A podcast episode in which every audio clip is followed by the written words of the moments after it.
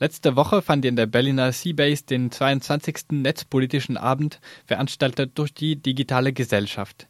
Übertragen wurde das Ganze auch per Livestream auf der Webseite der Seabase. Zu hören waren verschiedene Vorträge zu aktuellen politischen Themen, die von nah oder fern mit dem Internet zu tun haben. Der zentrale Vortrag des Abends wurde von einem ukrainischen Aktivisten Sergei Klein gehalten. Dabei ging es um den Informations- und Desinformationskrieg durch russische bzw. prorussische Online-Medien einerseits und selbstorganisierte Online-Plattformen der AktivistInnen vom Euromaidan andererseits. Vor diesem längeren Vortrag wurden kurz mehrere netzpolitische Initiativen vorgestellt, die viel mit der EU-Politik zusammenhängen so wurde die Webseite wepromise.eu vorgestellt, die im Vorfeld der Europawahlen verbindliche netzpolitische Versprechen von Kandidatinnen sammelt. Die Teilnehmerinnen wurden außerdem angeregt, bei verschiedenen Beteiligungsaktionen mitzumachen, etwa bei der EU-Urheberrechtskonsultation, die letzten Mittwoch zu Ende ging, sowie bei der Unterschriftensammlung der Europäischen Bürgerinitiative für Medienpluralismus. Im Folgenden geht es aber um den Vortrag über die bedrohte Netzneutralität in Europa und wie die Bürgerinnen diese dringend retten sollten. Diese Verordnung wird halt kurz vor Schluss durchgedrückt, weil, ihr habt es eben mitbekommen, EU-Parlament wird demnächst neu gewählt. Das Ganze ist irgendwie erst im Sommer eingebracht worden, so im Schnelldurchlauf, bloß keine Diskussion. Nach dem Motto, alle Abgeordneten oder Kandidaten können dann rumlaufen und erzählen, die EU löst eure Probleme und äh, schafft das Roaming ab. Dann könnt ihr im Urlaub irgendwie so viel surfen, wie ihr wollt, damit bloß keiner über Netzneutralität redet. Ähm, wir versuchen irgendwie das Ganze auf die eigentlich wichtige Debatte rumzubringen. Auf safetheeu. Äh, nee, safetheinternet.eu findet ihr alle relevanten Infos Markus Beckedahl von der Digitalen Gesellschaft fasste den Stand des Verordnungsvorschlags von Kommissarin Nelly Kroes über den gemeinsamen Markt der Telekommunikation zusammen.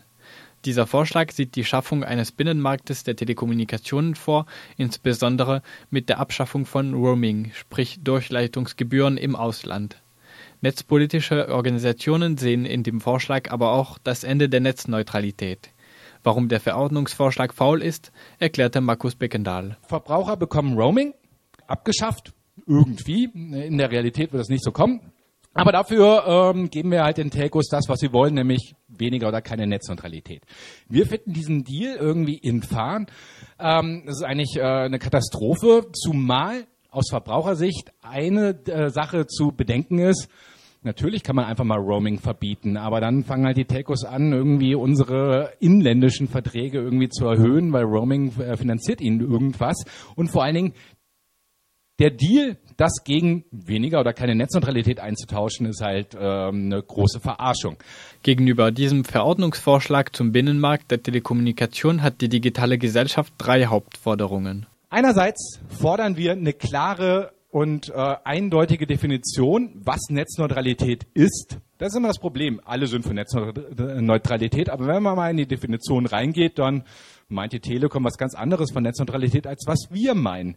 Dann gibt es ähm, ganze Kapitel zu Specialized Services. Wir wollen das Specialized Services oder äh, diese Specialized Services so definieren, dass keine Online-Dienste damit gemeint sind. Also solche, dass halt solche Verträge wie die Telekom mit Spotify macht.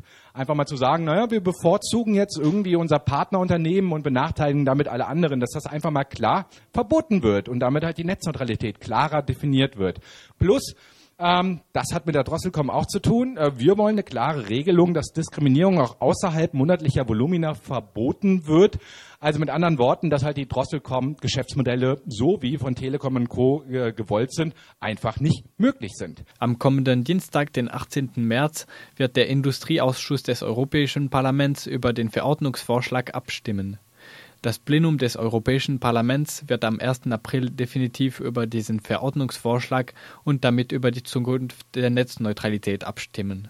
Bis dahin können sich die besorgten Bürgerinnen mobilisieren, indem sie bei den Europaabgeordneten am besten direkt anrufen, faxen oder Mails schicken. Markus Beckendahl erklärte, dass die deutschen Europaabgeordneten der Grünen und Linken sicher auf der Seite der Netzneutralität stehen. Die deutschen Sozialdemokraten stünden eigentlich auch auf dieser Seite, nur bei ihren französischen Kollegen sei es noch nicht geklärt. Im Grunde hängen die Zukunft der Netzneutralität momentan nur von der Entscheidung einer Fraktion des Europäischen Parlaments ab. Ja, und jetzt haben wir halt das Problem. Es gibt halt Mehrheitsverhältnisse. Die Konservativen habe ich schon ge genannt, die sind halt leider schmerzfrei. Ähm, bleiben halt die ganzen anderen Fraktionen, die wir da haben. Und ähm, es steht und fällt im Moment so ein bisschen ähm, mit ähm, den Liberalen. Deswegen brauche man sich beim Druckmachen nur auf die Handvoll deutschen Liberalen konzentrieren. Letztendlich geht es halt darum, wir haben da rund zehn deutsche liberale Abgeordnete, die sollen mal klar sagen, was sie zu diesem Thema zu sagen haben, weil am 18 stimmt der ITRA ab, der Industrieausschuss, und am 1. April soll schon das EU-Parlament als Ganzes darüber abstimmen. Also wir haben nur noch irgendwie knapp einen Monat Zeit, bis zu dieser Abstimmung. Markus Beckendahl betonte abschließend, dass es nach der Entscheidung des Europäischen Parlaments über den Verordnungsvorschlag zum Binnenmarkt der Telekommunikationen am 1. April zu spät sein werde. Danach könne nur noch der EU-Rat den Verordnungsvorschlag kippen.